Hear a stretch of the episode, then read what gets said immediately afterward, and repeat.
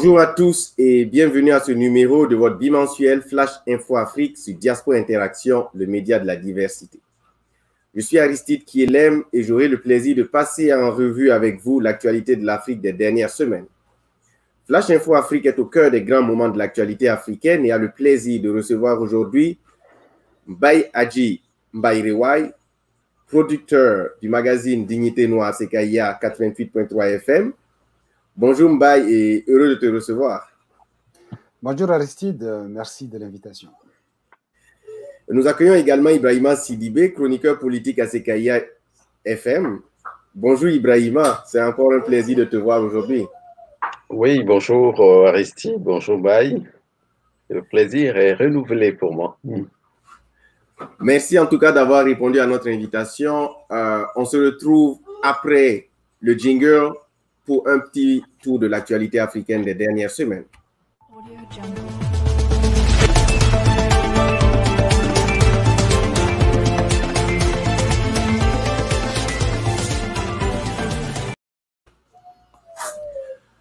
Chers téléspectateurs, bienvenue sur notre plateau. Vous êtes à Flash Info Afrique, le magazine de l'information africaine. À la une de l'actualité africaine récente, la mort de plus de 160 personnes au Burkina Faso, assassinées par des terroristes dans le nord du pays. Dans une localité de 3000 habitants située à une quinzaine de kilomètres euh, de Seba, le chef-lieu de la province du Yaga, dans la zone dite des trois frontières entre le Burkina Faso, le Mali et le Niger, Solhan, maintenant célèbre tristement, a subi dans la nuit du 5 au 6 juin l'attaque la plus meurtrière qu'a connue le Burkina Faso. Plus de 160 personnes, y compris des dizaines d'enfants et des femmes, ont subi la foudre des canons des terroristes, perdant ainsi la vie. Cette attaque, qui n'a toujours pas été revendiquée, met en lumière la situation sécuritaire difficile dans une région en proie, à une multiplication des attaques des groupes armés. Nous souhaitons toutes nos condoléances à ces personnes qui ont perdu des êtres chers lors de cette attaque.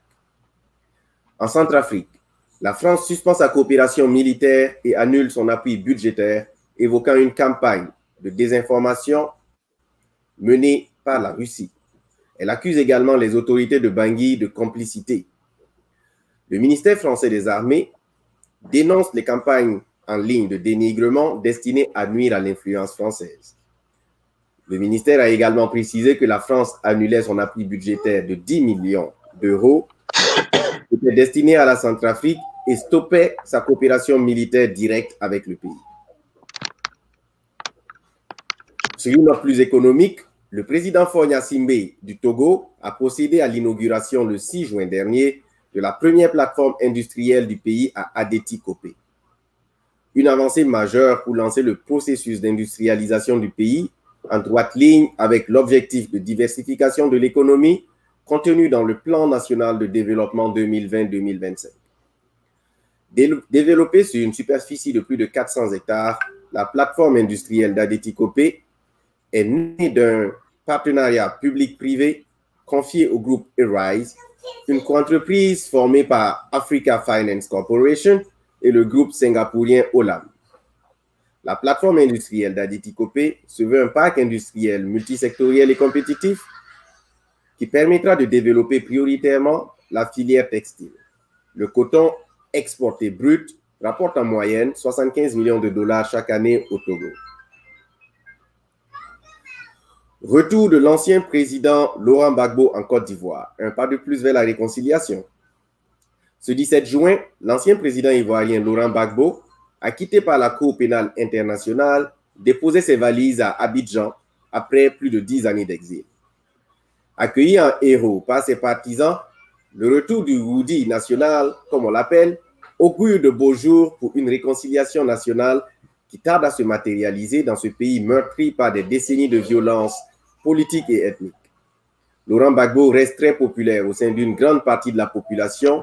Son retour longuement négocié, tel que nous le souhaitons, d'entamer le processus de réconciliation nationale qui puisse marquer la fin des crises politiques dans ce pays qui regorge d'immenses ressources et qui représente près de 40% de l'économie des huit pays de l'Union économique et monétaire ouest-africaine. C'était donc notre bref point de l'actualité africaine aujourd'hui. Il ne nous a absolument pas échappé que ces dernières semaines ont été riches en informations sur la coopération internationale africaine. Un adage de chez nous dit, lorsqu'on dort sur la natte de son prochain, on dort à terre. Avec l'annonce de la fin de l'opération Barkhane Mali, dans sa forme actuelle tout au moins, et le remplacement de celle-ci par une alliance internationale associant les États de la sous-région, la question d'une plus grande coopération entre les pays africains se pose.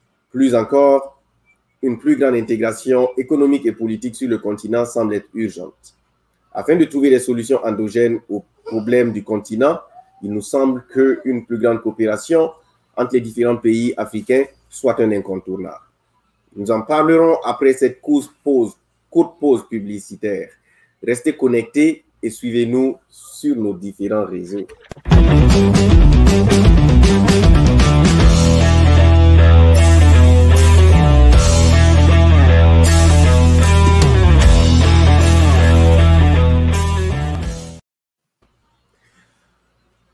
Bon retour sur notre plateau.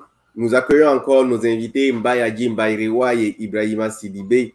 Euh, je voudrais commencer euh, par Mbayadji Mbaïrewa, que j'ai, avec qui j'ai longtemps discuté de, son amour pour le panafricanisme et euh, il a notamment, il a notamment mis en place de nombreuses organisations africaines et panafricaines dans la ville de Québec et est très engagé aussi dans la vie politique de la cité. Bayadji, euh, je voudrais commencer avec toi. Euh, nous voyons qu'il y a une nouvelle approche euh, de l'Afrique, notamment dans sa coopération avec les pays occidentaux. La France a récemment réduit sa coopération militaire avec le Mali et la Centrafrique, alors qu'elle jouait, selon certains observateurs, un rôle important dans la sécurisation de ce pays. Est-ce que c'est pour toi le, le début d'une relation plus équilibrée entre les pays africains et occidentaux? Euh, merci Aristide encore pour l'invitation. Un cas très important, je pense que ce qui se passe en, Côte d'Ivoire et euh, en République centrafricaine est très intéressant comme euh, mutation des relations entre les pays africains et la France. Reconnaissons aux Centrafricains, du moins au gouvernement centrafricain, l'initiative de ce changement-là. Je pense dès, le, dès 2017, là, a amorcé ce changement avec la Russie, hein, notamment. Ils étaient, la Centrafrique était l'invité d'honneur du salon commercial de Pétersbourg.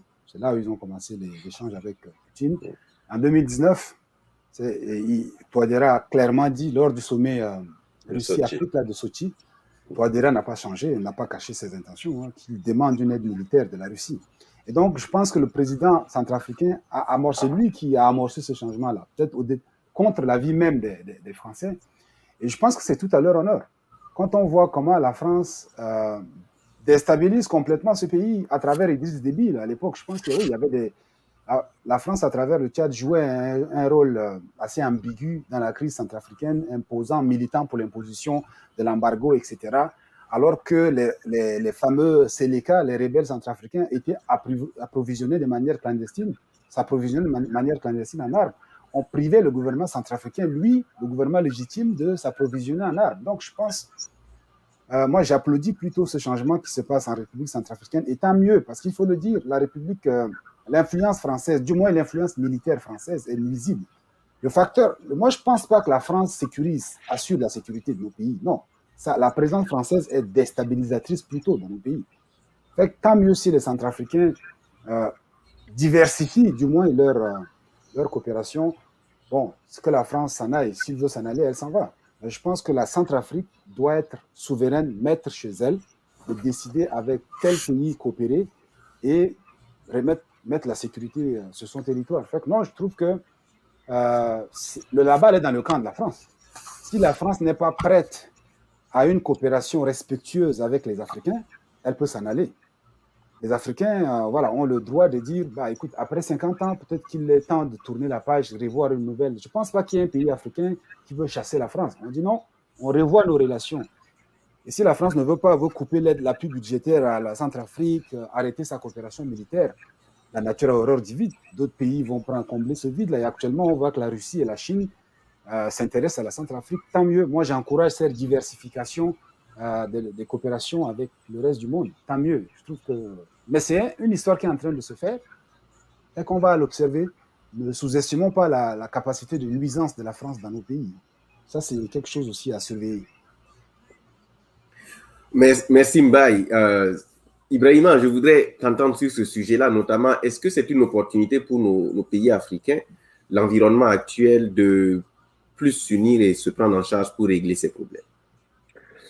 C'est une opportunité, c'est sûr. Euh, on a toujours dit hein, sur nos différentes émissions sur la place et le fait que l'Afrique se fait de plus en plus courtisée sur le plan géopolitique. On, voit bien que les rapports de force sont en train de changer au niveau macro entre certaines puissances. Ah, on voit bien que les ressources de l'Afrique sont toujours convoitées, mais c'est aux Africains de, de se sentir justement ce besoin-là d'essayer d'avoir des capacités autonomes euh, et de profiter au mieux, comme tu l'as dit, Mbaye, un tout petit peu, je rejoins là-dessus, euh, de diversifier ses offres de coopération. Mais moi, je reviens toujours sur le fait quand même important, hein, c'est comment on fait pour avoir des systèmes et des capacités propres des armées à nous qui fonctionnent, notre capacité à sécuriser nos territoires. Et le grand drame de nos conflits et toutes ces problématiques, tu l'as évoqué un tout petit peu pour le Tchad. On peut faire la même chose pour le Mali avec la Mauritanie, où c'est souvent les voisins qui vont soutenir des groupes qui viendront déstabiliser leurs propres voisins. Hein, et ensuite, bien sûr, la France tire les ficelles toujours en fonction de ses intérêts. Donc c'est ce jeu-là qui est de plus en plus, qu'on commence à comprendre, mais il faut qu'on puisse le traiter, mais en interne, dans nos sociétés faire en sorte que la sécurité devienne vraiment euh, des outils de politique et qui concernent tout le monde, pas seulement les militaires. il y a je crois que c'est plus quel savant qui avait dit justement que euh, l'armée doit euh, faire de la politique, mais c'est pas aux militaires de gouverner. Les militaires doivent exécuter des ordres. Mais il faut qu'on puisse avoir des systèmes, des étatiques qui fonctionnent et la Centrafrique et le Mali, euh, la Côte d'Ivoire il y a un certain temps, sont des exemples. Hein, et, moi, je pense que c'est ça. Il faut vraiment qu'on revienne à, nos fondamentaux et qu'on regarde qu'est-ce qui ne fonctionne pas dans nos systèmes. Ensuite, on pourra parler après des partenaires. Est-ce que la France, est-ce que c'est la Chine, est-ce que on va vers euh, la Turquie?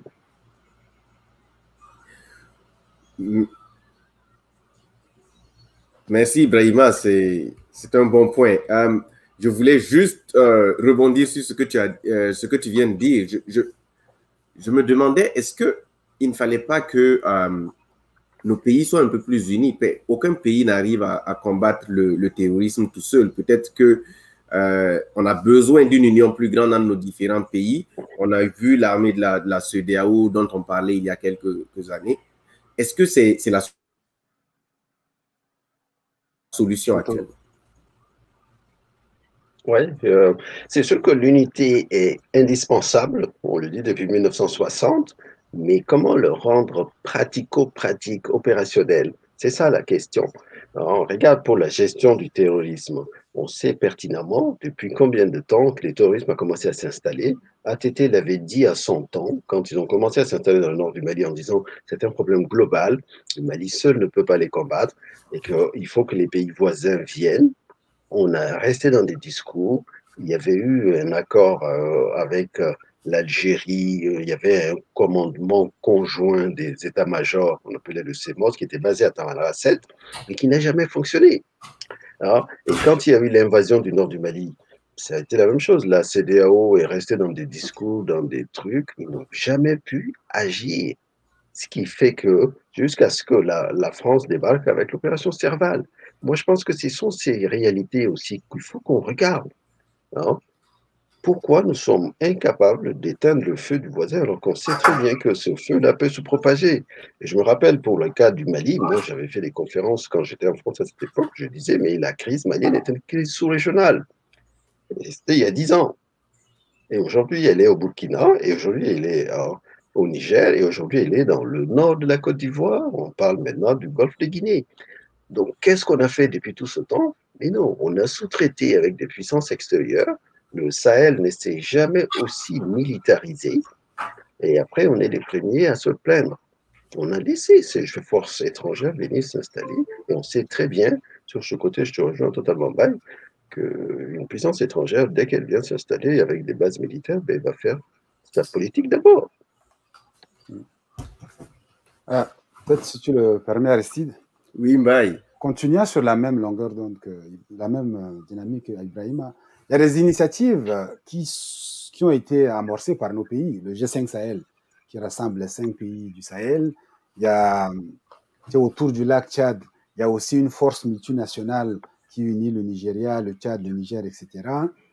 Nous avons bah, la force tchadienne qui est déployée au Mali et puis dans la région des trois frontières Burkina. Donc il y a des initiatives, disons, panafricaines qu'on amorce, qui sont là en place. Mais évaluons ces initiatives-là. Euh, G5 Sahel a beaucoup de mal à opérer, sur le terrain. Euh, si on voit la force multinationale autour du lac Tchad, c'est essentiellement le Tchad qui fait le sale boulot, n'est-ce pas? Donc, ce qui est drôle d'ailleurs, c'est que le Tchad est, le contingent tchadien au Mali semble assez efficace, malheureusement, mais les forces africaines au sein du G5 Sahel et les forces multinationales autour du lac Tchad ne le sont pas. Je ne comprends pas pourquoi est-ce que un pays comme le Tchad peut envoyer 1200 soldats qui font plus ou moins le boulot, mais lorsque nous nous mettons ensemble, ça ne marche pas. Oui, moi je peux te répondre là-dessus. Pourquoi? Euh, Parce que tout le monde, la plupart de ces forces-là sont, qui, sont créées par la France. Oui, c'est ça. Non, mais je continue financé par la France. Et c'est ça, c'est pour ça que j'ai dit, il faut que l'initiative vienne de nous. Et c'est ça qui ne nous fait, fait, pas. Je suis tout à fait d'accord. Je, je, me posais la question pour y répondre moi-même, dans le fond. Mmh. Par exemple, essentiellement, tu vas te rendre compte que la force, ce qui manque, si nous avons des soldats, par exemple, au sol, ce qui manque dans nos armées, c'est la couverture aérienne manque cruellement. Tu ne peux pas lutter contre le terrorisme si tu n'as pas une couverture aérienne. Et souvent, la France joue euh, fait du chantage avec nos pays. Un exemple, le Cameroun avait demandé à la France de lui fournir des cartes aériennes pour localiser les djihadistes. La France lui a dit non, je ne te donne pas les cartes. Si tu veux lutter contre les djihadistes, appelle, fais appel aux soldats tchadiens, comme le Tchad est devenu pays mercenaire de la France. Les Camerounais ont dit non, on n'a pas besoin de contingent tchadien, on peut s'en occuper nous-mêmes si on a une carte aérienne, si on a une carte satellitaire pour localiser là où opèrent les terroristes. Et la France a refusé. La France dit, si je vous donne ce service-là, si vous ne voulez pas l'armée tchadienne, je vous la donne à 50 000 euros l'heure. Comment on joue? Parce que donc l'une des faiblesses de nos armées, c'est aussi que nous n'avons pas l'infrastructure nécessaire pour mener une guerre contre le terrorisme. Il faut l'avouer là. Nous avons des soldats au sol qui sont puissants, mais une guerre contre le terrorisme, ça se mène aussi dans les airs. Or, nous n'avons pas cette couverture-là. Donc oui, ça peut se faire. Moi, je pense qu'un pays comme euh, l'Afrique du Sud peut nous aider, un pays comme l'Égypte, peut-être qu'ils ont des infrastructures aériennes ou une force militaire aérienne peut aider, même peut-être le Nigeria. Mais voilà, c'est que la guerre contre le terrorisme, fondamentalement, c'est pas pas notre guerre à nous. Il faut se le dire là. C'est pas notre guerre à nous. C'est une guerre qui profite à des pays comme la France, qui, qui profite à certains États comme les États-Unis. Donc oui, il y, a des, intérêts étrangers à cette guerre contre le terrorisme. Moi, je, n'aime même pas le terme guerre contre le terrorisme. Je pense que si on actionne non seulement les forces militaires, mais les mécanismes locaux de résolution de conflits, ensuite des investissements massifs, on peut résoudre ce problème-là, n'est-ce pas? Donc, l'initiative, on sait ce que ce qu'il est possible de faire. Nos chercheurs en Afrique, les, même les hommes d'État africains savent ce qu'il est possible de faire. Mais l'obstacle, c'est l'interférence étrangère, n'est-ce pas? Aujourd'hui, l'Afrique est un terrain de jeu de puissance internationale, des grandes puissances et des moyennes puissances qui veulent se positionner pour des intérêts géoéconomiques et géostratégiques. Et donc, oui, ce qui empêche, moi je pense que oui, on peut avoir des initiatives panafricaines de résolution de cette crise-là, mais c'est l'interférence des puissances étrangères qui, qui, sème le bordel, si tu me permets le terme. Donc, oui, moi je trouve que euh, la possibilité est là de le faire mais il faut prendre en compte euh, l'influence étrangère et peut-être voilà, la force, un leadership africain qui se, puisse se mettre debout pour peut-être faire reculer ces influences étrangères-là. voilà ce que je peux dire, mais je trouve que oui, les capacités, on peut avoir actionné plusieurs leviers pour résoudre cette question-là. Si, moi je le dis toujours, retirons les bases aériennes et vous allez voir qu'on peut résoudre la question du terrorisme. Oui, c'est parfait aussi. J'épouse aussi l'idée que euh, oui, on peut retirer les bases aériennes, mais on voit aussi croître des relations avec la Chine, la Russie, etc. C'est certain que ça semble être un remplacement un peu d'un partenaire pour lequel on n'est pas, avec lequel on n'est pas très content, par un autre qu'on connaît encore moins bien. Euh, Ibrahima, je voulais t'entendre sur ce sujet-là. Est-ce que, moi, je reviens encore toujours à la même chose. Est-ce que c'est pas euh, le temps pour nous de nous prendre en charge et puis euh, d'arrêter de lancer toujours la balle vers la France, vers qui en réalité nous avons couru lorsque Mali a failli être euh, envahi par des, terroristes. Oui, moi, c'est pour ça que moi, je reviens toujours aux dynamiques internes. Je dis, il faut absolument qu'on regarde notre histoire récente en face. Africains, les, dynamiques externes, ce combat vient d'évoquer là justement, le fait que les Occidentaux, les puissances se positionnent, ça a toujours existé dans le monde, hein, les enjeux. Mais c'est à nous de définir qu'est-ce que nous voulons chez nous, qu'est-ce que l'Afrique veut pour ses enfants, pour ses territoires. Ensuite, les autres pourront euh, se glisser là-dedans ou pas. Euh, donc c'est pour ça que tant qu'on va pas faire ce travail-là, qu'on n'a pas pu faire en 1960 dans les années, souviens-toi des Nkrumah et autres là, euh, qui avaient des très bonnes idées, qui étaient volontaristes. Nkrumah avait été allé jusqu'à créer l'Union Ghana-Guinée, Mali. Donc ils avaient créé carrément presque une espèce d'union politique entre les trois pays pour essayer de faire avancer la cause. Ça n'a pas fonctionné. Euh, Bon, parce qu'à cette époque, les choses étaient beaucoup plus compliquées, on était en pleine guerre froide. Bon, qu'est-ce qu'on a tiré de toutes ces leçons? Je me rappelle encore aussi de l'éclatement de la Fédération du Mali, ce qui accuse beaucoup la France aujourd'hui. Mais on connaît les mécanismes de ce système français depuis les années 60, où la France a poussé Senghor à se désolidariser des Maliens, des Soudanais, pour casser cette fédération, parce qu'elle voyait que cette fédération prenait le destin euh, beaucoup plus à gauche et progressiste. Euh, donc moi, je pense que c'est pour ça que j'ai dit, il faut qu'on revienne à des réflexions simples. Comment on fait pour nous émanciper? Comment on fait pour créer des modèles qui puissent nous permettre de ne pas avoir besoin justement de ces puissances sachant que ces puissances, dès qu'ils viennent, mais ben, ils vont réclamer la facture, les contreparties. Ils vont jouer sur des logiques euh, dont ils savent toujours que nous sommes, parce qu'eux, ils prennent le temps d'étudier nos sociétés. Donc, ils vont diviser, ils vont tirer les ficelles, mais ils trouvent souvent ces divisions-là. Hein les rivalités, quand je prends le cas du nord du Mali, entre les différents groupes, que ce soit Touareg ou, euh, sédentaires Touareg, ce sont des, divergences qui existent, des rivalités qui existent depuis avant l'arrivée des Occidentaux. Hein. Mais comment on fait pour combler tout ça? Comment on fait pour produire des idéologies propres à nous? Comment on fait pour dépasser nos querelles intestines Hein, et bâtir des États crédibles, sérieux, moi je pense que c'est là qu'il faut qu'on soit. Et pour l'armée et pour combattre le terrorisme, on a toujours dit que ça ne suffira pas, les moyens militaires. C'est ce qu'on peut avoir. Et, euh, moi, j'ai toujours milité pour qu'on puisse avoir des états-majors conjoints. Pourquoi la CDAO ne peut pas se fusionner les 15 armées hein, ou acheter, euh, se donner les moyens justement pour avoir cette aviation qui nous manque pour, les 15 pays de l'Afrique de l'Ouest? Donc, mais quand il faut agir, on n'est pas là. Hein. Et du coup, quand les autres viennent, mais ben, on est là, on n'est pas content. Et à un certain moment, c'est sûr que ça ne marche pas. Regarde le Balkan, par exemple. La France dit, bon, oui, on va étudier, ils vont se retirer. Mais ils se retirent, mais ils laissent, ils vont transformer le système en Takuba avec des pays comme la Suède, comme l'Estonie, qui vont venir sécuriser le Sahel. C'est pas sérieux. Qu'est-ce que ces gens-là peuvent faire sur des terrains aussi désertiques alors qu'ils sont dans des pays du froid? Donc c'est à nous, alors que ce serait plus facile pour des soldats euh, des Mauritaniens, Maliens, Nigériens de sécuriser leur territoire, de dormir dans ces déserts-là, de connaître les moindres recoins hein, et de veiller à ce que les populations soient en quiétude, tout simplement. Mais c'est sûr que ça prend du moyen, ça prend des renseignements, ça prend du travail. Et ce travail-là, il faut qu'on le fasse. C'est à nous seulement. qui pouvions le faire correctement. Ce n'est pas les, les Suédois ou les Estoniens, bon sang. Ben, Permettez-moi de prendre le contre-pied de, vous deux. Là. Je pense que parfois les Africains versent beaucoup dans l'autoflagellation. Moi, il ne faut pas être trop dur avec nous-mêmes. Je pense qu'il n'y a, pas un déficit, a pas un déficit de pensée. Là. Nous avons réfléchi, les Africains ont pensé leur continent.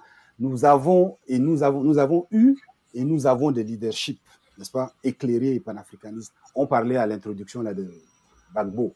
Bagbo, c'est le genre de leadership qu'on a, a, a fait partir. Qui l'a fait partir? Ben, La France. Fait que je vous dis, on ne peut pas faire une analyse politique de l'Afrique en sous-estimant les dynamiques extérieures. Ça, c'est, moi, je crois complètement à ça. Là. Et vous lisez, tous les grands historiens vont vous dire la même chose. Nous savons ce qu'il faut faire. Vous avez évoqué euh, Kwame Nkrumah, Amilcar Cabral, Thomas Sankara. La pensée émancipatrice, on l'a produit. Il y en a des tonnes. Le leadership de qualité, nous l'avons produit aussi. Pourquoi ça n'a pas marché? Ben, Souvent, les dynamiques étrangères. On ne peut pas comprendre la situation de l'Afrique depuis les cinq derniers siècles si on, si on ignore, si on sous-estime les dynamiques étrangères. Et les dynamiques étrangères en Afrique pèsent plus que tout autre. Et quand on parle souvent, d'ailleurs, juste pour une parenthèse là, ce n'est pas les Maliens qui ont demandé à la France d'intervenir. Non. Les, les, Maliens ont demandé une aide, une couverture aérienne à la France. Et la France a débarqué avec son armada. Vous allez souvent rendre compte que souvent c'est nous demandons une aide ponctuelle et la France vient s'incruster. Donc, oui, parfois nous demandons une aide, mais ce n'est pas l'aide, ce n'est pas la ce que nous avons demandé qui arrive parfois.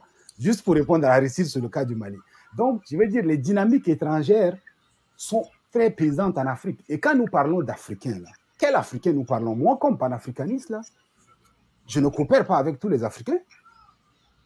Les élites conservatrices néocoloniales qu'on a installées là, c'est eux qui sont en train de faire, c'est elles qui font du mal à l'Afrique.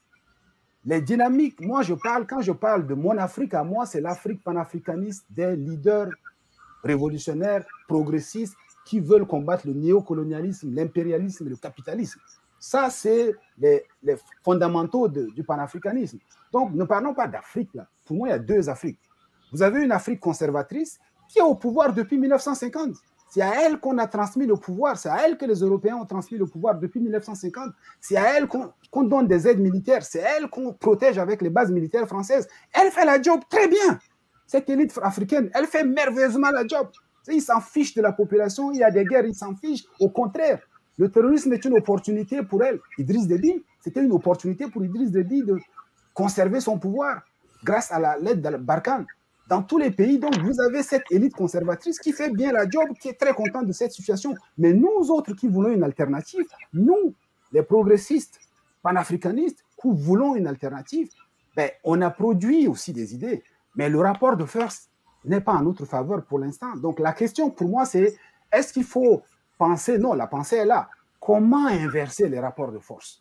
C'est très fondamental. Et donc, étant mhm. donné que nous sommes très faibles, nous les panafricanistes, moi, je, ne, je n'ai pas, de, je n'ai pas de, de scrupules à aller trouver la coopération ailleurs, que ce soit en Russie ou à la Chine, en autant que ces coopérations-là me servent, n'est-ce pas? Et dans le cadre du BRICS, là, il faut situer l'influence russe et Chine et de la Chine dans le cadre des BRICS, les, fameux cinq pays, là, Brésil, Russie, Inde, Chine, Afrique du Sud. Depuis 1900, depuis 2013, l'Afrique du Sud a adhéré au BRICS en 2013. Donc, disons, les BRICS ont deux mandats, deux agendas principaux, un agenda sur deux points. Premièrement, développement économique de leur pays. Deuxièmement, démocratiser l'ordre international.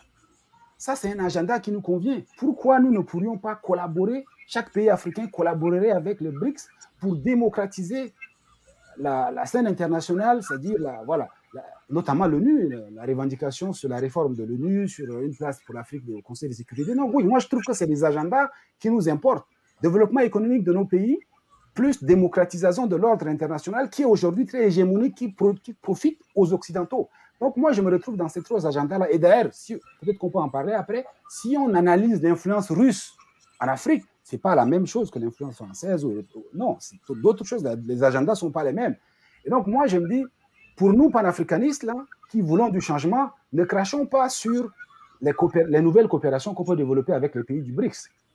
Mais la question, c'est toujours que ces coopérations servent nos intérêts panafricanistes. C'est ça, moi, ce qui m'importe.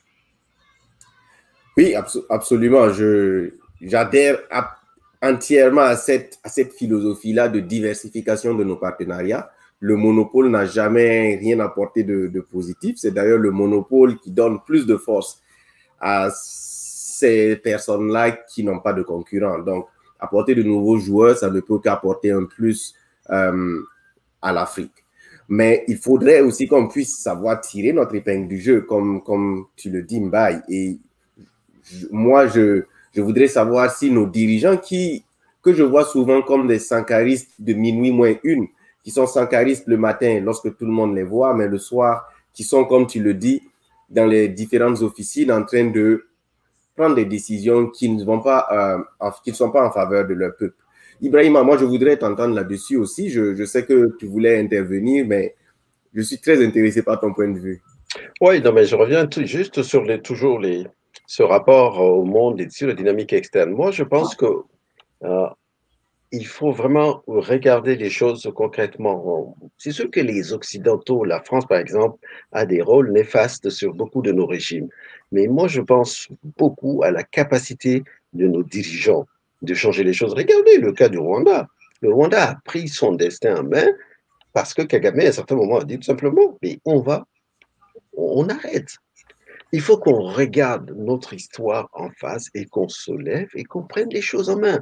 Macron l'a dit clairement pour le franc CFA. Si vous voulez sortir du franc CFA, mais il suffit simplement que les chefs d'État se mettent ensemble.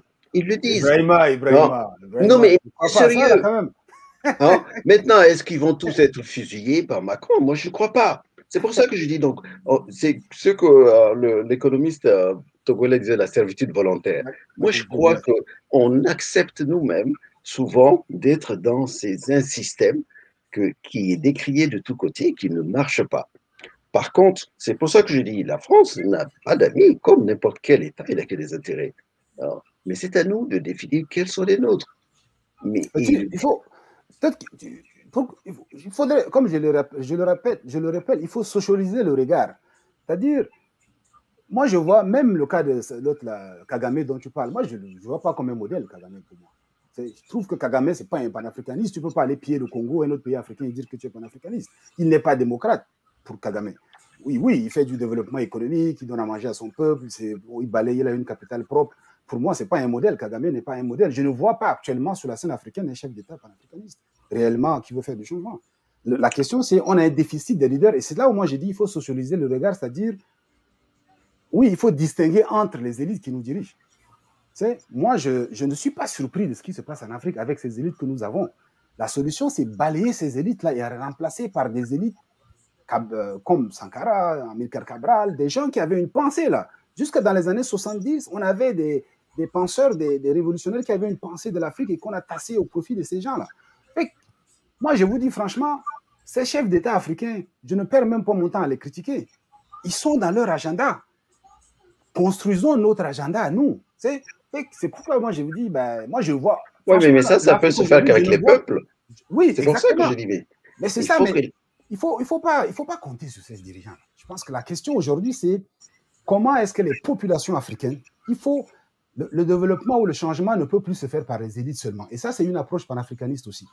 Il faut y partir, impliquer les populations à la base. La démocratie est fondamentale. C'est pourquoi moi je dis, les élites en Afrique, on peut les critiquer, mais ça ne changera pas grand-chose. Tu peux remplacer autre par, une élite par un autre, ça, ils vont faire la même chose. La question aujourd'hui, c'est construire une alternative partant des populations. On ne peut plus aujourd'hui dire Aristide, Ibrahim Aoumbaï qui vont aller changer les choses. Non. Les associations à la base, les élites à la base, les universitaires, tous ceux qui, d'une manière ou d'une autre, veulent faire le suicide de classe, comme dit Cabral, c'est-à-dire toutes les élites ou classes moyennes qui veulent faire le suicide de classe, lier leur sort à la classe populaire, à la classe rurale, pour imaginer une autre Afrique, inventer une Afrique du, futur, comme dit Sankara. moi, je trouve que c'est ça. Que, quelles sont les conditions pour bâtir cette alternative-là? Parce que critiquer les élites, oui, ces élites, moi, on peut s'auto-flageller, mais non, on ne va pas, auto, on ne nous auto-flagellons pas. C'est ces élites-là auxquelles il faut jeter les pierres. C'est là où moi, je trouve que il faut faire la différence entre de quelle Afrique nous parlons. Et puis pour moi, là, je dis clairement, je ne vois pas d'alternative. À part peut-être le Botswana, qui a un système de gouvernance quand même acceptable, je ne vois pas un pays en Afrique africain aujourd'hui qui présente une certaine alternative, même pas Kagame. On a, on a aussi le Ghana qui est en train de, dans le silence, d'opérer quelques révolutions. Oui, le Ghana aussi, oui. Ben oui, et puis les Maurice, même si c'est une île. Donc là, tu... tantôt ils sont africains, tantôt ils ne sont pas africains. Ils sont indiens. oui, mais, mais c'est pour ça que je dis, donc, tu as touché un sujet intéressant par rapport au Botswana. Moi, je pense que, qu'est-ce qu'ils ont fait, les Botswanais? Ils se sont donnés, appropriés leurs ressources, notamment le diamant, et ils ont maîtrisé la filière du début jusqu'à la fin. Ils ont formé des Botswanais pour exploiter la richesse depuis l'extraction jusqu'à la vente. Et aujourd'hui, ça leur rapporte, et avec cet argent, en luttant de manière implacable contre la corruption, et ils ont pu mettre en place un système qui fonctionne. Les gens se reconnaissent là-dedans, une démocratie locale qui ne fait pas de bruit et qui fonctionne. Bon, c'est sûr qu'on va dire, oui, le Botswana, c'est un petit pays, c'est 3 millions ou 4 millions d'habitants. Mais c'est, donc, voilà des exemples devant nous. Le Rwanda, je suis d'accord, je ne, Kagame n'est pas un saint. Ça, c'est évident, ça se voit. Mais je dis simplement, euh, son côté pragmatique. C'est sûr qu'il pille la RDC, mais si la, je préfère que Kagame les pille que ce soit la Belgique ou les États-Unis. C'est cynique, hein? toi. Ah, oui, mais je, je, sais que c'est un peu cynique. Je comprends ce que tu veux dire. Mais le problème, c'est ça. Il faut qu'on puisse trouver sur le continent des modèles au moins qui sont gérés.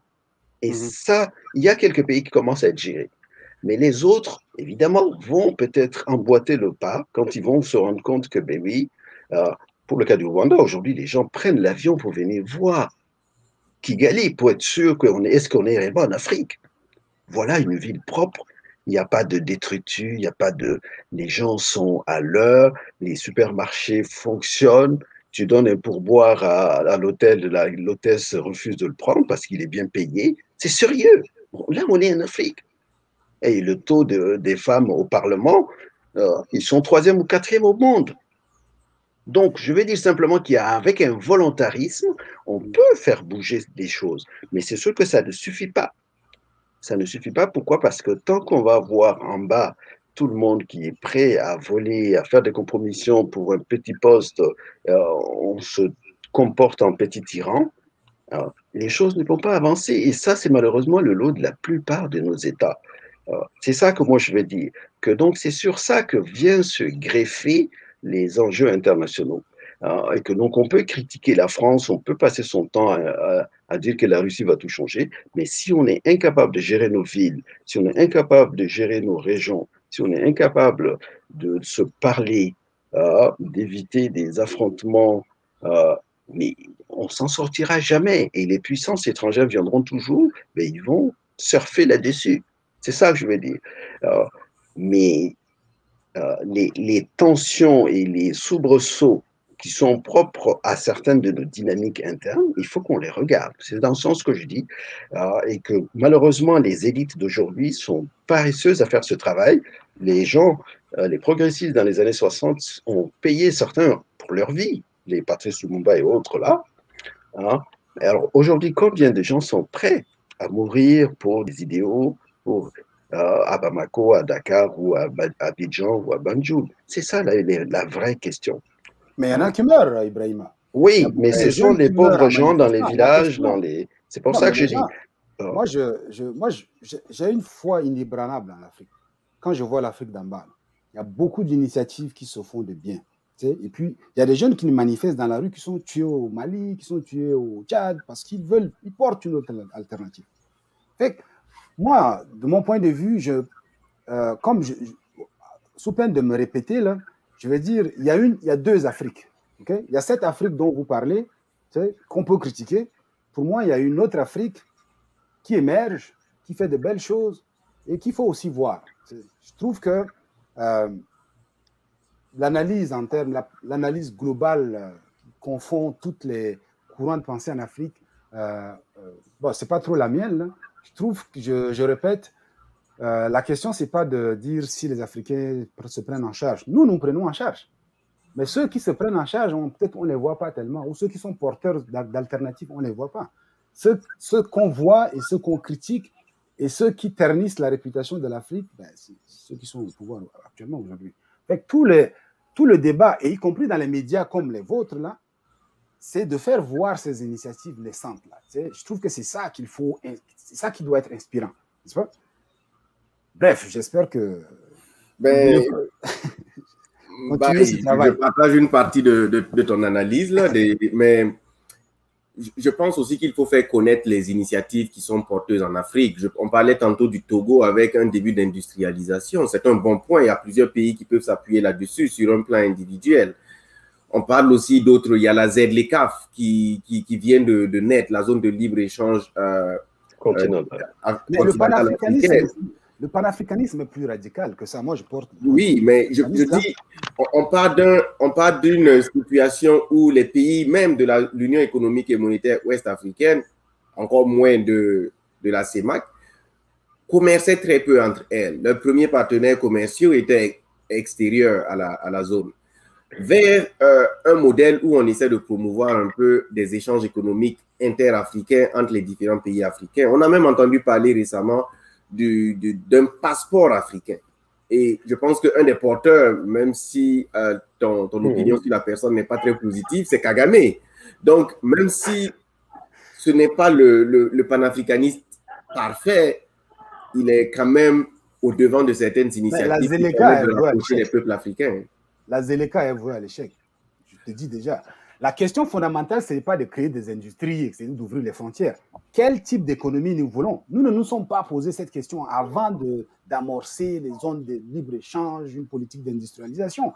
Si tu veux t'inscrire dans un modèle néolibéral capitaliste, ben, tu vas droit au mur parce que même en Occident, ce modèle est arrivé au bout.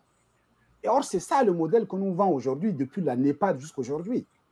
Et donc, moi, je dis la question, c'est radicalement quel est le modèle de développement économique? Quel est le modèle de développement politique qu'il nous faut aujourd'hui? Cette question-là, seuls les panafricanistes la posent et nous ne nous la posons pas. Donc c'est beau d'amorcer, euh, voilà, changer Stéphane en écho, de créer le Zéléka. On va, Zéléka, 10 ans, on, va, on fait le mot de la messe posthume, là, je veux dire, le requiem. On va célébrer la requiem de Zéléka bientôt. Là. Et la question, c'est non. Non, mais moi, je le souhaite de toute façon. Je n'aime pas les, modèles néolibéraux, là. moi, je le souhaite. La question fondamentale, c'est on ne s'est pas posé la question. Ça, c'est. OK. Euh, tantôt, vous disiez que euh, il faut ignorer les dynamiques euh, étrangères. Mais nous nous inspirons justement des autres. L'Union africaine, qui finance l'Union africaine? On en a déjà parlé ici, je crois. N'est-ce pas? La Chine nous construit un siège clé à main. Ils ont passé cinq ans ou combien d'années à nous espionner, là? n'est-ce pas? L'Union européenne qui finance l'Union africaine, je veux dire, on ne s'est pas posé la question de ces ensembles qu'on crée de, bric-à-brac. Et moi, c'est ça. Je me dis, oui, le développement, créer des zones industrielles, portuaires, c'est bon, mais quel est le modèle? Là, je pense que c'est là où la question se pose. On ne s'est pas posé la question encore là. Mais je suis d'accord avec vous que oui, il y a des efforts qui se font au niveau de, de Botswana, au niveau de, de, de, du, Ghana, au niveau du Rwanda, mais on s'inscrit toujours dans cette dynamique néolibérale. Or, le panafricanisme s'oppose justement à cette dynamique. Cette dynamique même qui nous a mis dans la merde en Afrique. La colonisation, l'esclavage, le sous-développement aujourd'hui viennent de ce modèle parce que dans le modèle néolibéral, il y a des zones qui sont assignées à certains rôles, à certaines fonctions. Et l'Afrique, la fonction de l'Afrique, c'est une fonction pourvoyeuse de matières premières et de main-d'œuvre. Et donc, il faut un modèle qui renverse cette perspective. Nous ne sommes ni la pourvoyeuse de matières premières, ni de main-d'œuvre de qui que ce soit. Pas? On ne s'est pas posé encore cette question-là. C'est pourquoi moi j'ai dit oui, il y a des belles initiatives qui se font dans le domaine économique, mais quelle économie? Commençons d'abord par là. Mais les modèles, de toutes les façons, quand on regarde les choses, les modèles qui sont euh, qui ont scié, ça va être beaucoup plus euh, du côté de l'Asie. Hein. On parle souvent de l'exemple de la Corée. La Corée et la Côte d'Ivoire qui avaient le même PIB dans les années 60, et aujourd'hui, regarde où est la Corée aujourd'hui. Donc c'est la réussite économique d'abord qui va apporter du bonheur ou pas à nos populations.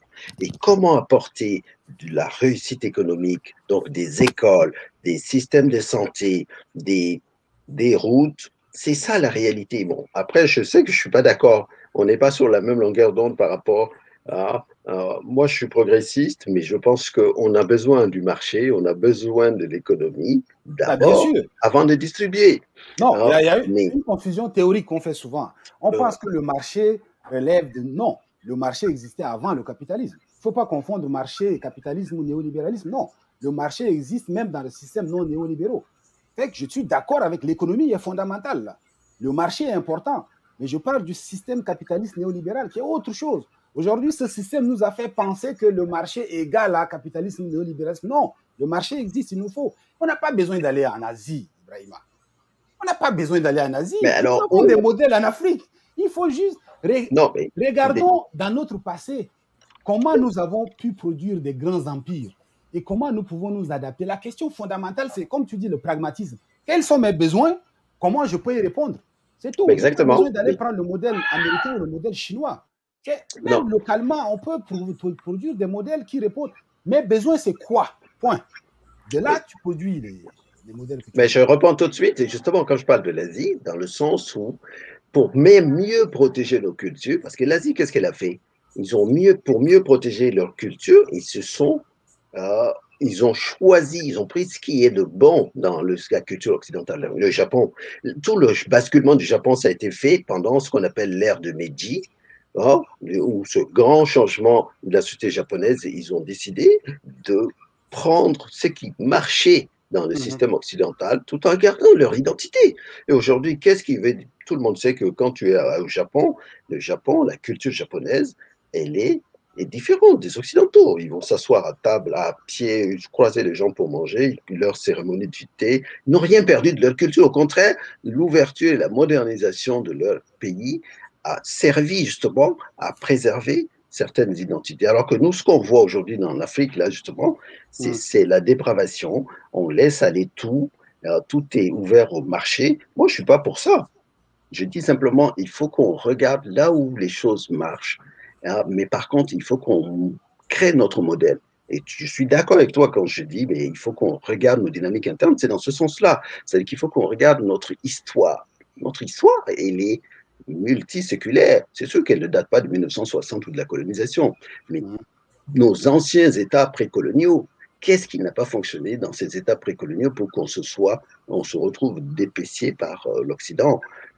Et quel, comment on fait faire pour garder justement ce qui fait la trame de nos sociétés, qui a fait qu'on est toujours là aujourd'hui et qu'on n'a pas été euh, massacré comme euh, les Indiens quand on voit ici la situation des autochtones au Canada. Donc toutes ces questions-là, il faut que les gens puissent se les poser sur le continent. Mais moi, je suis persuadé que c'est par là qu'on va pouvoir s'en sortir, plutôt que de euh, rester dans cette espèce de dénonciation systématique de l'Occident qui n'apporte rien et qui nous pousse en plus à ne pas poser les vraies questions et à faire cette, ce travail de refondation euh, interne de ce que nous voulons euh, que l'Afrique soit. Point. Il faut faire les deux, Ibrahima. Moi, je, je, je même, du même avis. Il faut, je pense faces, qu'il faut faire les deux. C'est les deux faces d'une même médaille, hein, dans le fond. C'est-à-dire euh, critiquer à la fois, bah, être conscient des influences étrangères et construire une alternative. Parce que on est dans un monde ouvert. Même les États-Unis espionnent leurs partenaires. Tu vois, on a vu récemment, là, les États-Unis même espionnent l'Allemagne et la Suède. Oui. On peut faire ce travail tout en étant conscient des dynamiques étrangères qui ne nous veulent pas du bien, c'est clairement. Tu vois, fait, il faut faire les deux. Là. Moi, je suis tout à fait d'accord avec ce que tu dis. Je dis, n'oublions pas l'influence étrangère qui sont là aussi, qui peut être positif ou négatif. Euh, mais donc, pour ça voilà. qu'il faut, il faut qu'on puisse définir un intérêt national global de nos pays. Alors, regarde sur les matières premières, on est tout le temps en concurrence les uns avec les autres. Donc, l'or ah, du Mali, du, du Burkina, de, donc euh, tel pays, compagnie vient proposer à bas prix, ben, on, il prend. Donc, alors que si on mutualisait tout ça en se disant, ben, OK, le marché de l'or, on veut le maîtriser nous-mêmes, on va mettre une bourse à Dakar ou à Abidjan et, et on met les moyens. Moi, c'est ce que je dis. Tu sais que Bagbo, euh, Bagbo avait cette idée de créer une banque de développement avec la Guinée équatoriale et puis la Côte d'Ivoire, tout ça. C'est l'une des, on dit que c'est l'une des causes de son départ. L'influence oui, sur, sur mais, Bagbo. Mais justement, je, je, je, suis, je, je, pense que la solution à ce que tu dis, mutualiser nos efforts, ah, c'est le panafricanisme, n'est-ce pas? Soyons panafricanistes. Oui. Que moi je. Donc, c'est le thème de l'émission là. Soyons panafricanistes. Parce que personne ne peut s'en sortir, aucun pays ne peut s'en sortir seul.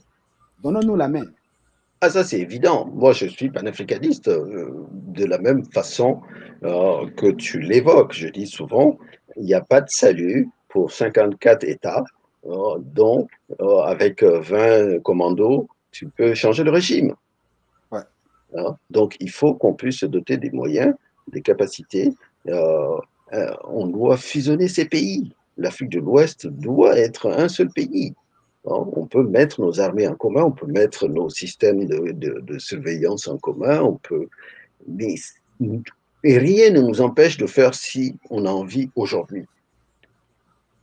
Ben, absolument. Je, voudrais rebondir sur un point que vous avez, euh, qu'on a abordé tout à l'heure, euh, la nécessité de voir non seulement les dynamiques internes, mais aussi les dynamiques externes. Lorsque je mets ça en relation avec le besoin de s'unir un peu plus je me pose la question à savoir si avec nos leaders actuels, on a la possibilité de s'unir plus.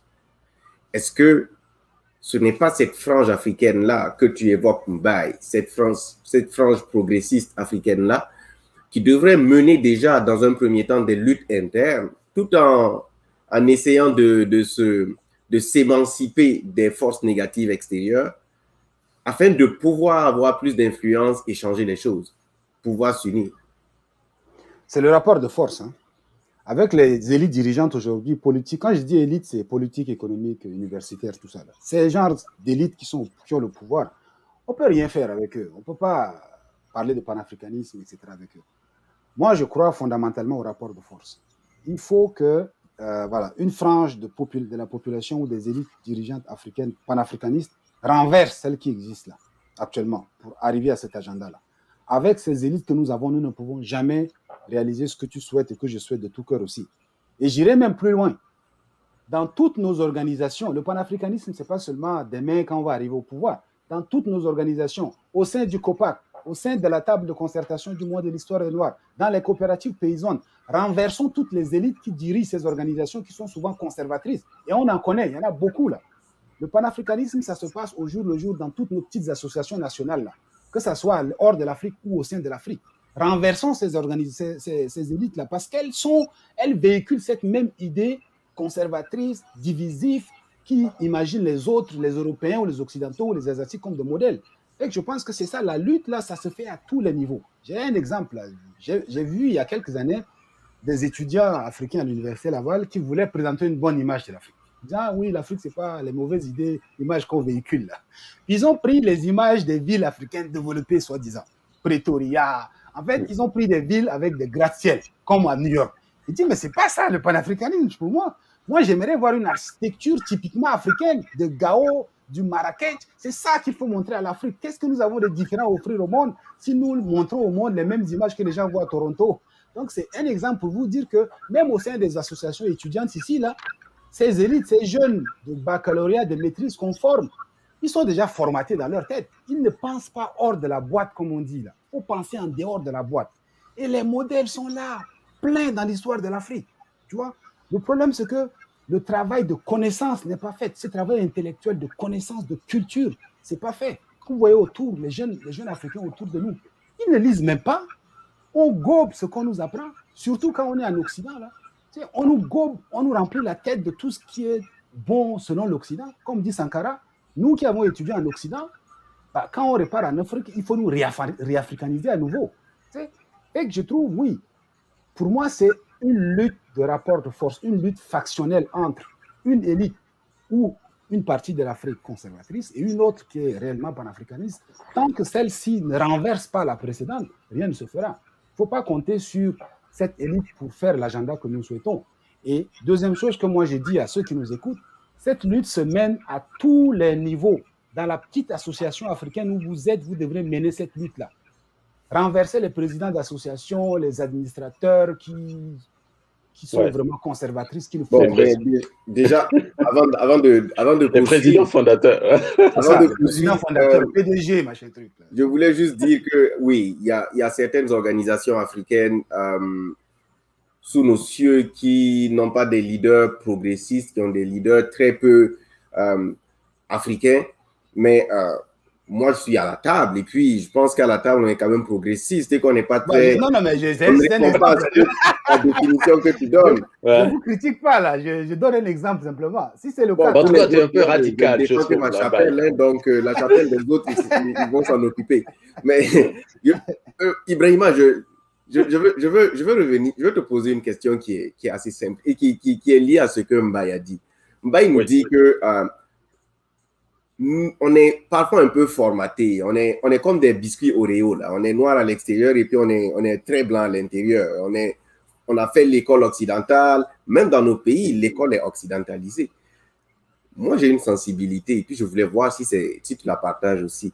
Est-ce que ça passe aussi, c'est-à-dire ce changement de long terme-là, ça passe, ça passe par une école africaine, une refondation de nos, de nos systèmes éducatifs africains afin que nos enfants et une éducation plus adaptée au contexte et cette philosophie progressiste-là qui, qui, nous permettrait de changer structurellement l'Afrique et d'aller plus vers une plus grande intégration. Oui, c'est sûr qu'il y a du travail. Donc, ce que Mbaye disait, là, ça me faisait penser à un auteur, euh, Albert Memmi, qui est mort il n'y a pas longtemps, qui avait écrit dans les années 60 un livre extrêmement intéressant, Portrait du colonisé, qui montrait un peu ce côté justement euh, où on a des formations, le diplôme, les machins, et puis on arrive, on veut reproduire des modèles occidentaux sur des États euh, dans des, pays où les systèmes sociaux sont différents. c'est pour ça que je dis, je répète, je reviens toujours sur le fait que euh, ça fait 40 ans, 50 ans bientôt que nos pays sont indépendants, entre guillemets. En tout cas, on a des États, on a hérité des systèmes, mais on n'a rien fait justement pour et renverser le tableau et remettre de, des systèmes qui soient adaptés à la réalité de nos sociétés. C'est ce travail qui n'a pas été fait. Et ce travail-là, c'est les élites qui ont pu le faire. Ils ne l'ont pas fait. Pourquoi? Parce qu'ils se sont, ils se sont, ils ont été empressés d'occuper des palais hein, et ils se sont euh, embourgeoisés. Maintenant, toi, tu veux carrément qu'on aille les chercher hein, avec la dictature du prolétariat. Aujourd'hui, non, non, non. on est en 2021. C'est sûr qu'il y a d'autres moyens. Hein. Mais moi, je pense que le changement, ce qu'on appelle le changement, le changement peut venir que si aussi en bas, les gens sont conscients que il faut changer et que le changement a un prix. Alors que c'est toutes ces choses-là qu'on ne voit pas quand on voit l'état de l'Afrique aujourd'hui. Tu as parlé dans ton journal du massacre de Solane, là, ce village burkinabé où il y a eu 160 morts, des femmes, des enfants. Moi, ça me pile. Je dis, mais où sont les opinions ouest-africaines? Pourquoi les gens ne sortent pas tout de suite dans la rue à Dakar, Bamako, pour dire, on ne peut pas accepter ça? Voilà des choses simples, quoi. Et, et, et crier leur colère. Non, tout le monde est calme. Voilà, on dénonce un peu. Donc, il y a des choses qui doivent nous interpeller dans notre âme, dans notre être, mais à condition qu'on puisse avoir une éducation civique, populaire, une éducation euh, démocratique pour se lever. C'est à ce sens-là que moi j'appelle, je dis simplement à cette jeunesse et tout, qui bouillonnent. Il y en a quelques-unes. Hein. Il y en a marre, euh, le ballet citoyen au Burkina. Mais il faut qu'on aide ces groupes-là pour pouvoir renverser la vapeur. Mais il faut qu'ils soient enracinés. Parce que si les gens viennent simplement parce qu'on leur donne des sous, parce qu'ils sont téléguidés par Moscou en dessous, ah, et on, on, on, envoie des images sur les réseaux sociaux, et puis après quelques années, pouf, ça ne marche pas. Hein. Donc l'éducation est capitale, mais je reviens toujours sur les bases. Il faut absolument qu'on puisse avoir des gens qui puissent théoriser qu'est-ce qu'on veut, comment nous pouvons l'avoir et quel type de gouvernance nous voulons de nos sociétés. Est-ce qu'on veut des, par exemple, je prends un exemple simple sur le Sahel, est-ce qu'on veut des imams au pouvoir demain ou pas? C'est des vraies questions, mais personne n'a le courage de les poser. Mais surtout, personne n'a le pouvoir de répondre oui à sa question que tu viens de poser, parce que euh, dans, le, dans, dans, la conception actuelle des choses, il y a ce que certaines personnes veulent n'est pas accepté. même si euh, on, a plus, lorsque si on demande tout de suite qu'est-ce que vous voulez, il y a beaucoup de gens qui vont nous, qui vont, qui vont répondre, qui vont avoir des questions qui tendent à nous avoir des World Trade Center, un peu comme ce que ce que Mbaye a dit, on nous montre des buildings, c'est ça l'idéal africain. C'est peut-être pas ça l'idéal africain. Notre modèle de développement n'est peut-être pas d'avoir des buildings, etc. C'est peut-être un modèle différent. Mais on est oui, Ce modèle-là, il va être forcément hybride. Parce que l'histoire du continent est une histoire faite d'apports. Je pourrais répondre à Mbaye, notre histoire, les, sur 200, 300 ans, ça a été de la domination. Cette domination-là ont impacté les gens. C'est ce que dans les Sahel, tu ne peux pas faire sans l'islamisation, sans les, ah, les marabouts. Hein. Oui. Comme dans certains endroits, mais les prêtres, les, donc, alors que toutes ces forces sont des forces conservatrices qui sont là pour que les choses ne bougent pas. Hein. Et comment les talonner, comment les bousculer? Ce sont des vraies fractures, des vrais enjeux, mais qui sont des enjeux internes. Bon, c'est sur ça qu'est venu se greffer le djihadisme dans sa version internationale.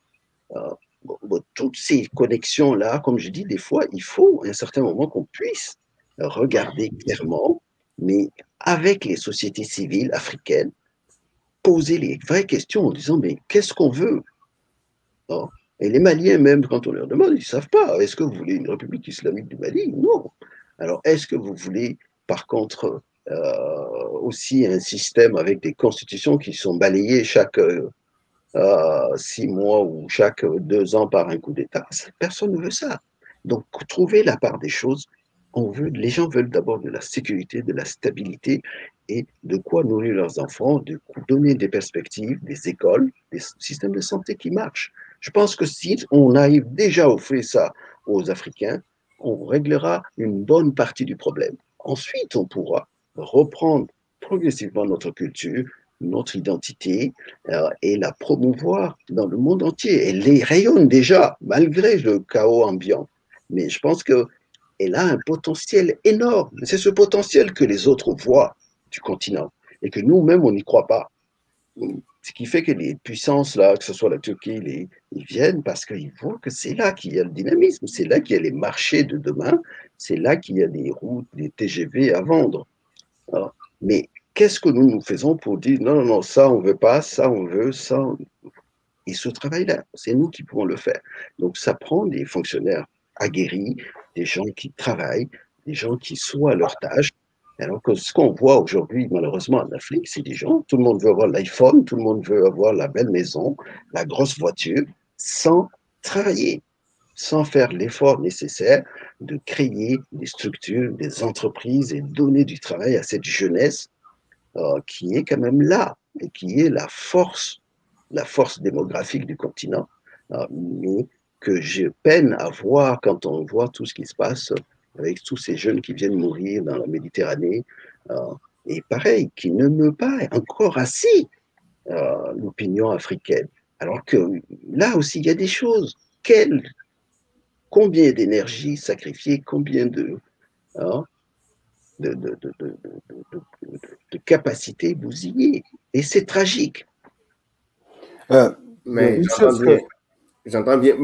Mbaye, je, je, vais te donner la parole dans quelques secondes, mais je voulais juste euh, dire que oui, on est au-delà du temps, mais on va prendre encore quelques minutes vu que la discussion est très intéressante avant de, de la clôturer. Je te, laisse, je te laisse placer ton point et puis euh, juste après, tu, je, je, je voudrais t'inviter à nous donner euh, de façon pragmatique ta vision de ce qu'on doit faire pour aller vers, un, euh, vers le panafricanisme, vers un plus grand, plus, une plus grande intégration et une plus grande solidarité interafricaine? Ben, c'est, peut-être mon intervention va répondre aux deux. Hein. Je suis d'accord avec euh, Ibrahima sur ce qu'il a dit, l'importance de répondre aux besoins basiques des gens. Parce que tu peux pas faire un grand changement politique, quoi que ce soit, si tu ne réponds pas aux besoins basiques des gens. Tu sais, manger, boire, euh, avoir un toit sur la tête. Ça, c'est, quel que soit le système ou le modèle, c'est ce qu'on doit offrir à notre population. Après ça, on peut faire des grands dessins. Mais moi, je, je, je collabore avec des latinos, hein, des gens d'Amérique latine ici à Québec, et puis je tiens un peu informé aussi de ce qui se passe en Amérique latine. J'ai fait quelques émissions à la radio sur ça. Il y a une chose qui me frappe beaucoup en Amérique latine et qu'on ne retrouve pas en Afrique, l'éducation au droit. En Amérique latine, tu as une éducation politique. Les populations à la base, même dans les villages, là, sont organisées, ce n'est pas le cas partout, là, je veux dire, mais les dynamiques, l'éducation euh, populaire, l'éducation politique, la connaissance des droits de chacun, ça, c'est quelque chose qui est là. Et c'est beaucoup fait à la base. Et pourtant, vous voyez, dans les pays d'Amérique latine, c'est des grosses dictatures, jusqu'aujourd'hui encore, ça existe. Mais les populations là-bas sont très organisées au niveau local. Les dynamiques locales sont très fortes, les gens connaissent leurs droits, ils savent comment se défendre, qu'est-ce qu'ils veulent, etc. Ce travail-là, on ne peut pas y échapper dans une perspective panafricaniste. Ça, c'est important, ça. Éduquer l'éducation, qu'est-ce que j'ai L'éducation à la dignité, au droit, au respect de mes droits, ça, c'est fondamental. Sans cela, on peut tuer 1000 Burkinabés, les gens ne vont pas manifester. La frustration ne suscite pas le changement. Les gens vont être frustrés après chacun va de son côté. Mais c'est le travail d'éducation politique et d'organisation. Ces deux choses-là. Alors ici, tu as, tu as parlé au début que j'ai m'impliqué beaucoup dans la création des structures. C'est ça ma dynamique. Le changement se passe par les organisations, pas par les mobilisations. Tu peux aller manifester devant l'Assemblée nationale dans les rues. C'est important parce que la mobilisation suscite la prise de conscience. Mais on ne change pas simplement par une mobilisation dans la rue. Le travail d'organisation est indispensable. Et moi, je dis toujours aux gens, partout où nous sommes, Québec, Montréal, Lomé, Bamako, Ouagadougou, travaillons l'organisation parce que le changement est collectif que de déception dans nos organisations africaines, ici même, dans nos petites villes. Le changement, ce n'est pas d'aimer aller changer la constitution, l'État-nation. Je veux bien dire que l'État-nation est malade en Afrique et qu'il faut changer. Je suis tout à fait d'accord avec ça. Mais apprenons à travailler ensemble déjà nous-mêmes. La base, c'est par là. Il faut apprendre à créer une action collective au service du bien commun. Action collective au service du bien commun. Fait que cet apprentissage-là, au-delà de, voilà, de, grands discours philosophiques, je suis tout à fait d'accord avec ça. On peut revenir demain, parler de l'immigration, parler de l'État-nation, du modèle économique. Je suis d'accord avec ça.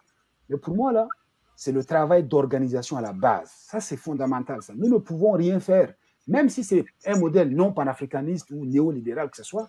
Si nous voulons que ce modèle nous profite collectivement, il faut avoir deux choses en tête. L'éducation, trois choses, je veux dire. L'éducation, l'éducation euh, voilà, politique, hein, pas l'éducation au sens euh, que, Ibrahim a critiqué, là, et l'organisation en vue du bien commun. Ces trois choses-là. Conscientisation politique, organisation et bien commun. Ça, ça doit être notre leitmotiv. Et dans nos associations, là, pas des mains euh, à la tête de l'État, ça commence à la base. Là.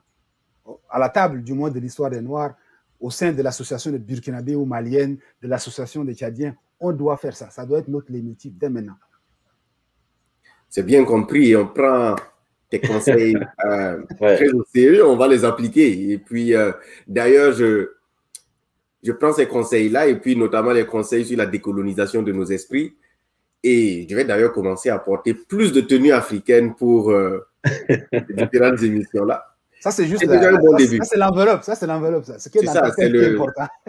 C'est l'oréo, c'est le truc noir au-dessus de l'oréo que je veux faire. En tout cas, euh, je, voulais, je voulais vous remercier. Si vous avez un, dernier mot, euh, on a encore quelques minutes. Euh, Ibrahima, notamment, si, je, je, si tu as un dernier mot à placer, il n'y a aucun problème avant qu'on ne clôture notre émission. Un dernier mot, non? Moi, je dis simplement, c'est sûr qu'on a eu une discussion très intéressante et il faut simplement que je reviens toujours sur le fait que l'Afrique est dans le monde. L'Afrique doit retrouver sa place euh, et c'est aux Africains simplement de croire en eux-mêmes, en leur potentiel euh, et de se mettre au travail. Les choses vont venir naturellement. Les Asiatiques nous ont ouvert la voie. Ils ont montré, ils ont moins de ressources que nous, des ressources naturelles, je vais dire. Euh, et par l'école, par la formation, par euh, l'acharnement, mais ils envoient des fusées. Et aujourd'hui, ils sont maîtres de leurs économies, ils ont leur culture, et nous, nous pouvons le faire. Tout le monde le sait, mais il faut qu'on travaille. C'est au bout du travail et rien que le travail, c'est tout. En tout cas, merci et merci d'avoir pris du temps de discuter avec avec nous et de partager ces idées-là avec nos téléspectateurs. Vous enrichissez toujours nos, émissions. C'est un plaisir de vous recevoir aujourd'hui. Donc, chers téléspectateurs, euh, nous arrivons maintenant au, au, terme de notre émission. Merci de nous avoir suivis. N'oubliez pas et n'hésitez surtout pas de partager, commenter, liker nos différents forums et nos différentes émissions. C'est ensemble que nous serons plus forts. Bonne fin de semaine à tous et à bientôt. Au revoir. Merci, au revoir à toi.